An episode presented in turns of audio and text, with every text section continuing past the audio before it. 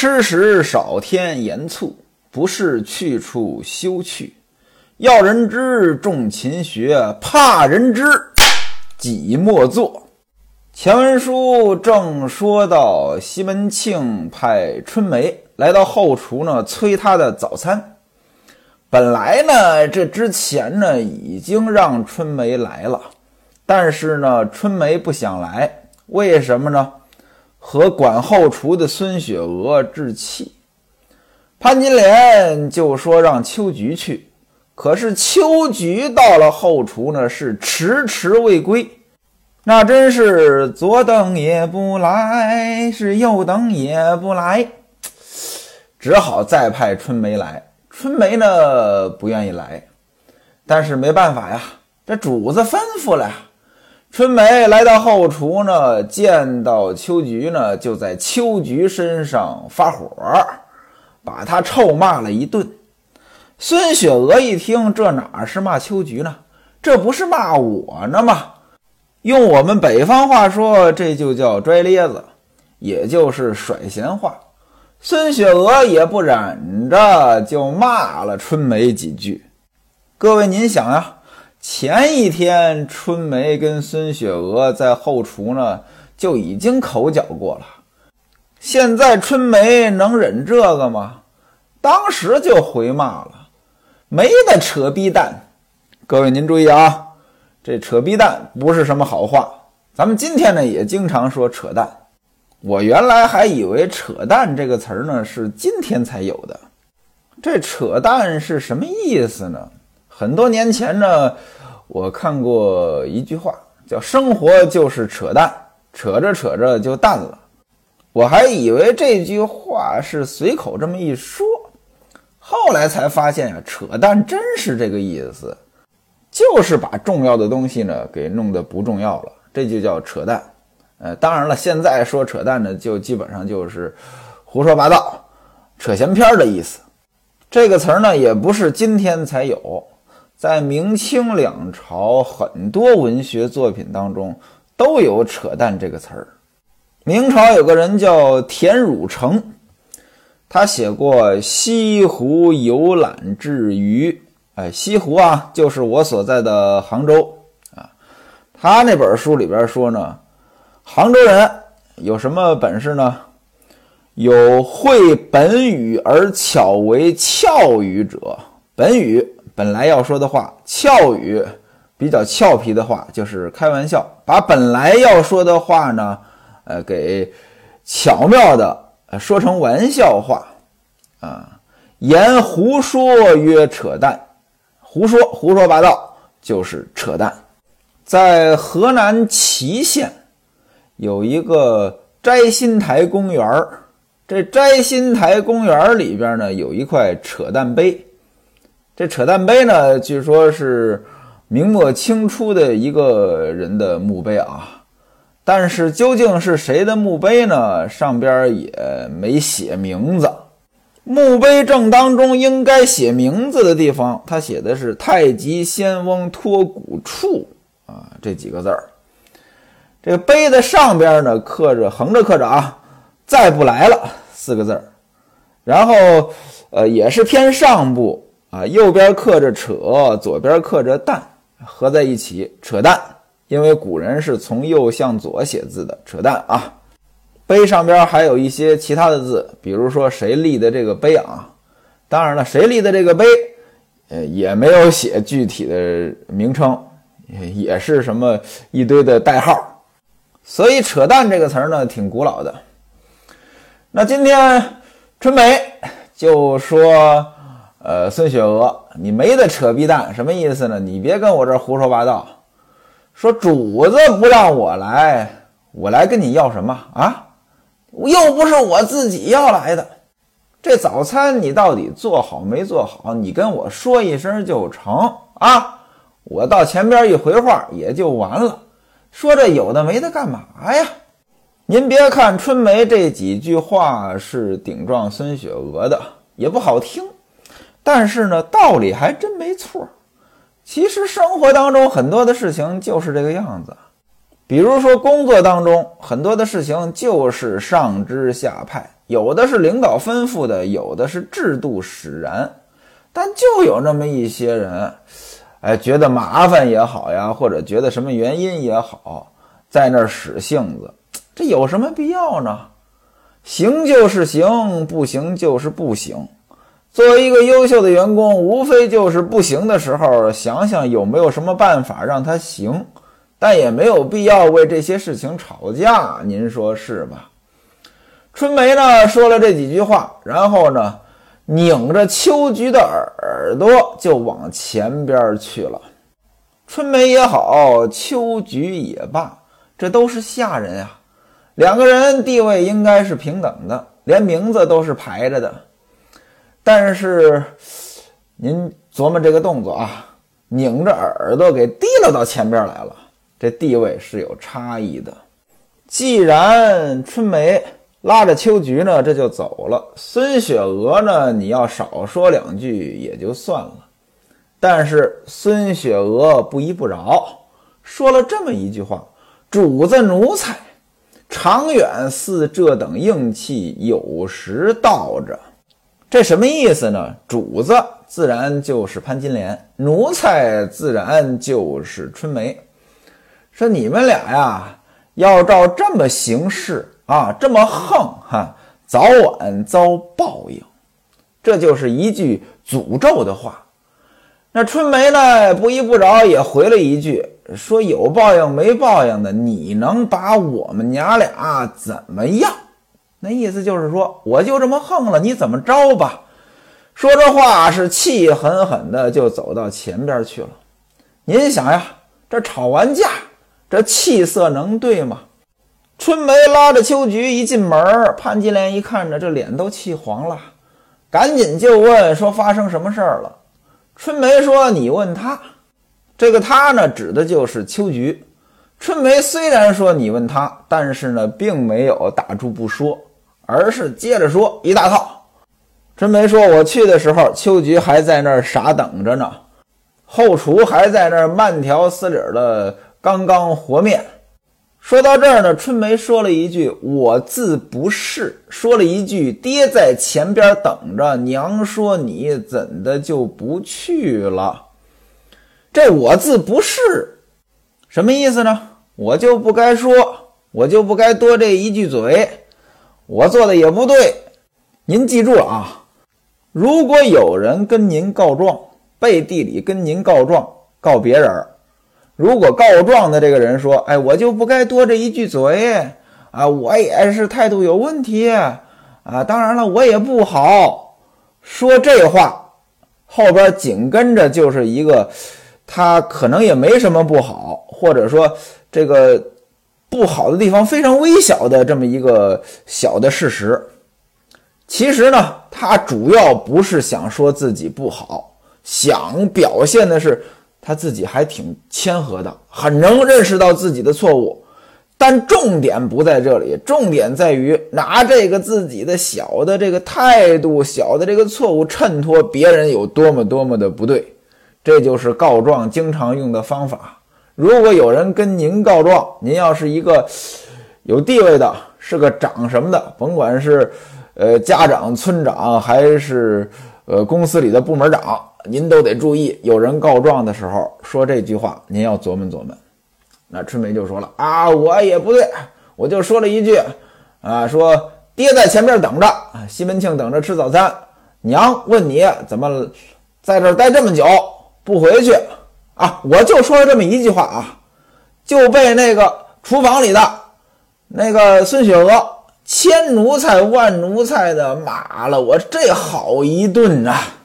还说什么爹是马回子拜节，走到就是，话里话外还有这个说这个爹呃有这个粥不吃啊，非要吃其他的什么饼和汤。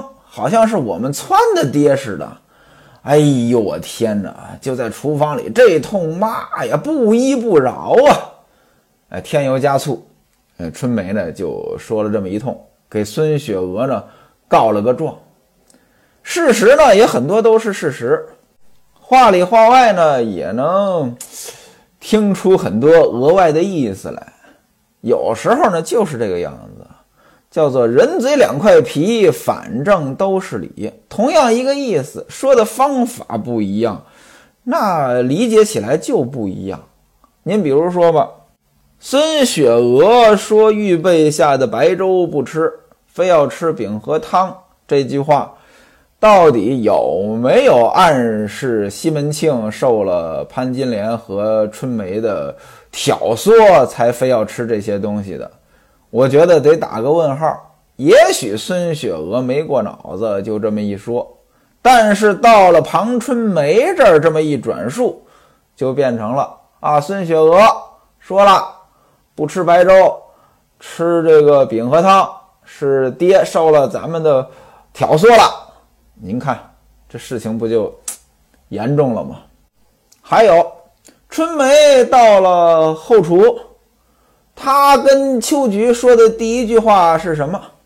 上一回书咱们已经说过了呀。原文是这么写的：“贼奴才，娘要卸你的腿力，说你怎的就不去了？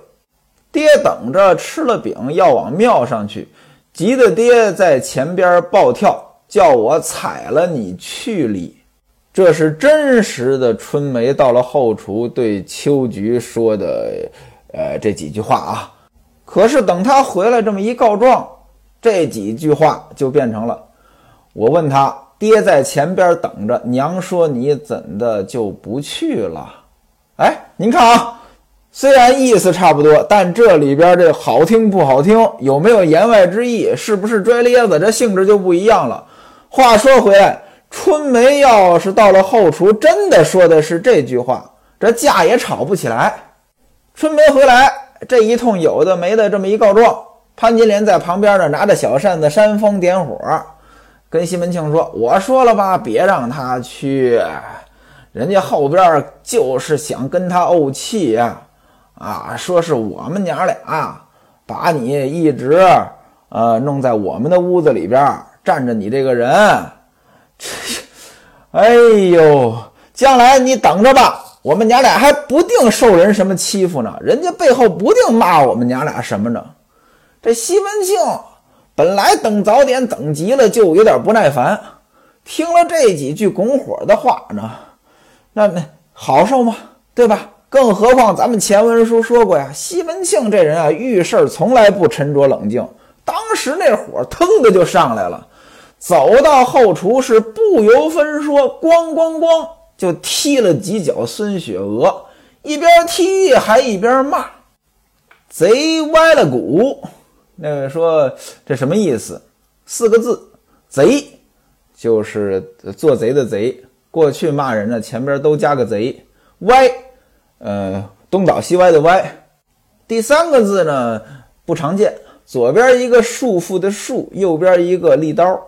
这字念“拉”或者“辣”，骨骨头的骨，贼歪拉骨或者贼歪辣骨，这什么意思呢？这是过去啊骂女人的一句话。关于怎么来的这句话呢，有很多的说法。这歪拉骨或者说歪辣骨呢？其实应该是瓦剌姑，这是呃当时明朝北方的少数民族。咱学历史的时候呢也学过啊，这鞑靼和瓦剌，其实在今天来看，这都是蒙古族。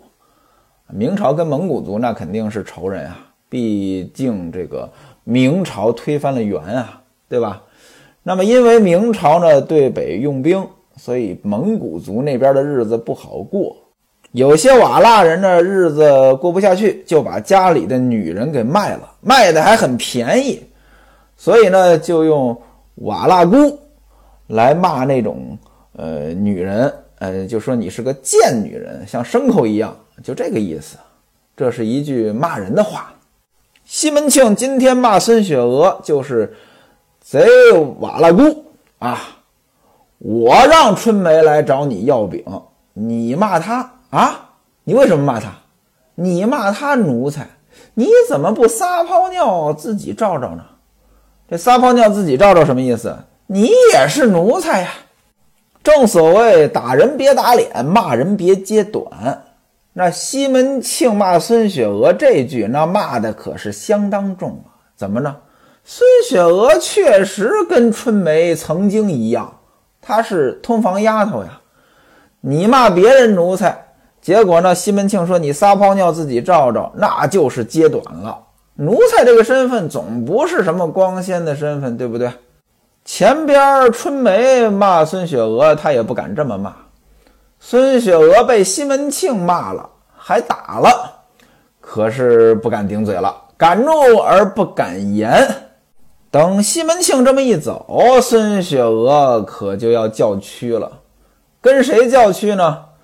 跟着手下的来招的妻子一丈青说：“说你看呀，我今天就是倒霉。”这早上的事情，你总是在旁边听见看见了。我说什么了啊？好家伙，这春梅啊来了，凶神一般，吆五喝六的，把秋菊给抓回去了。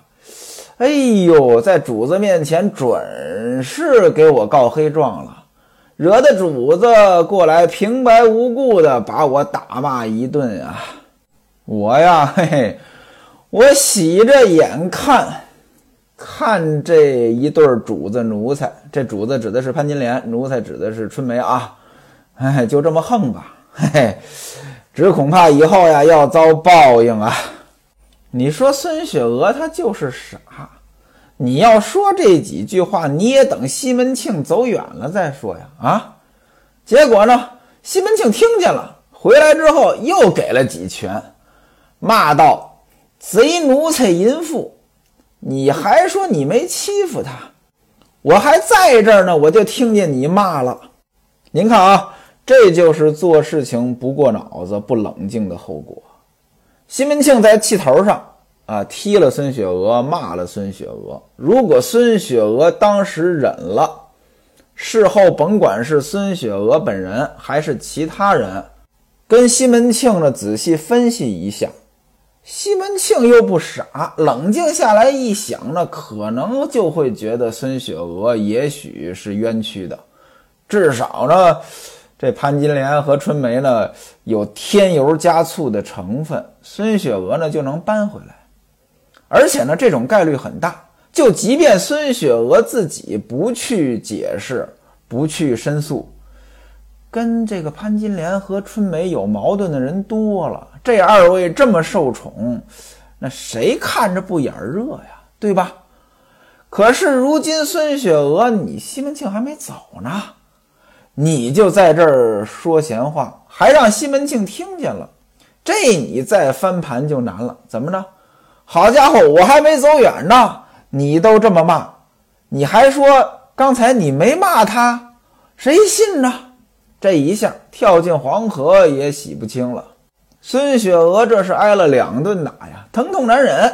西门庆走了，孙雪娥再加上气，在厨房里边呢是放声大哭。女人哭这事儿啊，可真受不了，尤其是那种大声的嚎，我的天哪，震天动地呀！我记得我小时候啊，我们家邻居。呃，那个女主人，当时呢已经有一定年纪了啊，应该是两口子吵架啊，就在那儿哭啊！我的天呐，听着是真惨呀！孙雪娥这一嚎啕大哭，在上房的吴月娘刚刚起床，正在梳头，他听见了，就问小玉，哎，他的下人啊，丫鬟小玉说：“厨房里怎么这么乱？”小玉说：“爹要吃饼，吃完了呢，要到庙上去。据说是孙雪娥。当然了，小玉不敢直呼孙雪娥的名字啊，她管孙雪娥呢叫姑娘。姑娘基本上就是姑姑的意思吧，毕竟你是下人嘛。但我觉得叫姑娘她也不对呀，应该叫姨娘啊。反正甭管怎么着了，反正就是说呢。”呃，这个孙雪娥骂五娘房里的春梅来的，被爹听见了，就踢了姑娘几脚，姑娘就哭了。各位您注意啊，这地方呢，呃，看似一个轻描淡写的细节，但是值得琢磨啊，值得琢磨什么呢？孙雪娥是因为这做早点做慢了，才惹出这一场矛盾来。也就是说，这个事情发生在早上。此时此刻，吴月娘在上房呢，才起床梳头，也证明了是在早上。那也就是说，刚才这些事情发生的时间呢，它并不长，而并不长。这个早上呢，呃，主子起床，作为奴才的小玉肯定得是。呃，紧盯着伺候，一般早上都要忙活一阵儿。但是吴月娘问小玉发生什么事儿了，小玉说的很清楚，几乎就是全部事实了。小玉怎么知道的？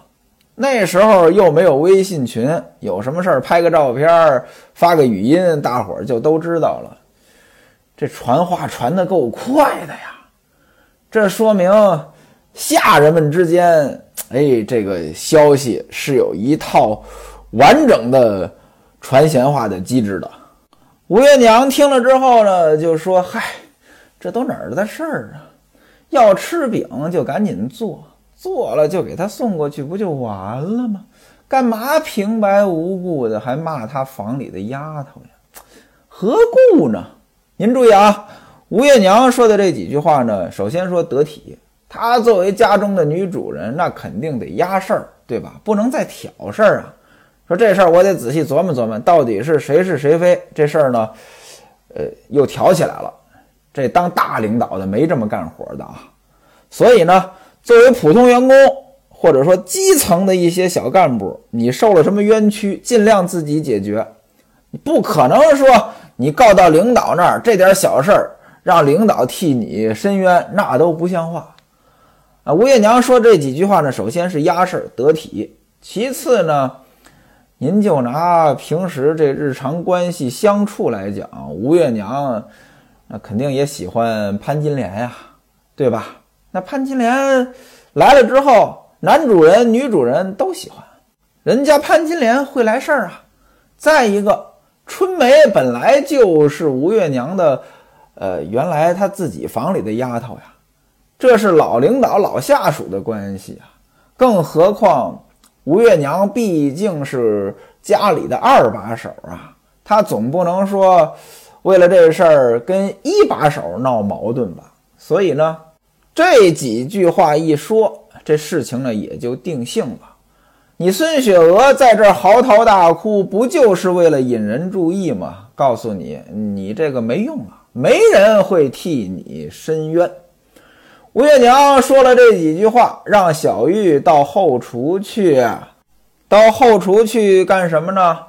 表面上呢，可能是呃替领导来看一看发生什么事儿了，啊，把这事儿呢给解决解决。实际上呢，就是告诉厨房的这些人，你们赶紧做饭啊，做完饭赶紧让主人吃了，啊，主人吃了还要出门呢，啊，就这点事儿。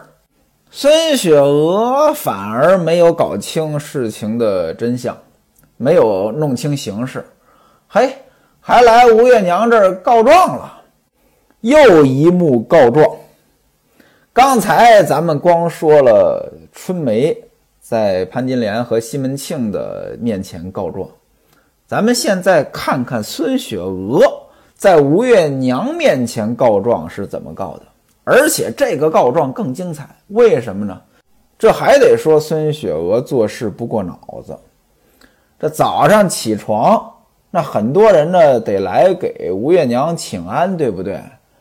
这个家里边的礼法呀，这吴月娘她是家里边的女主人呀，你这大早上来告状，那万一被人撞见怎么办呀？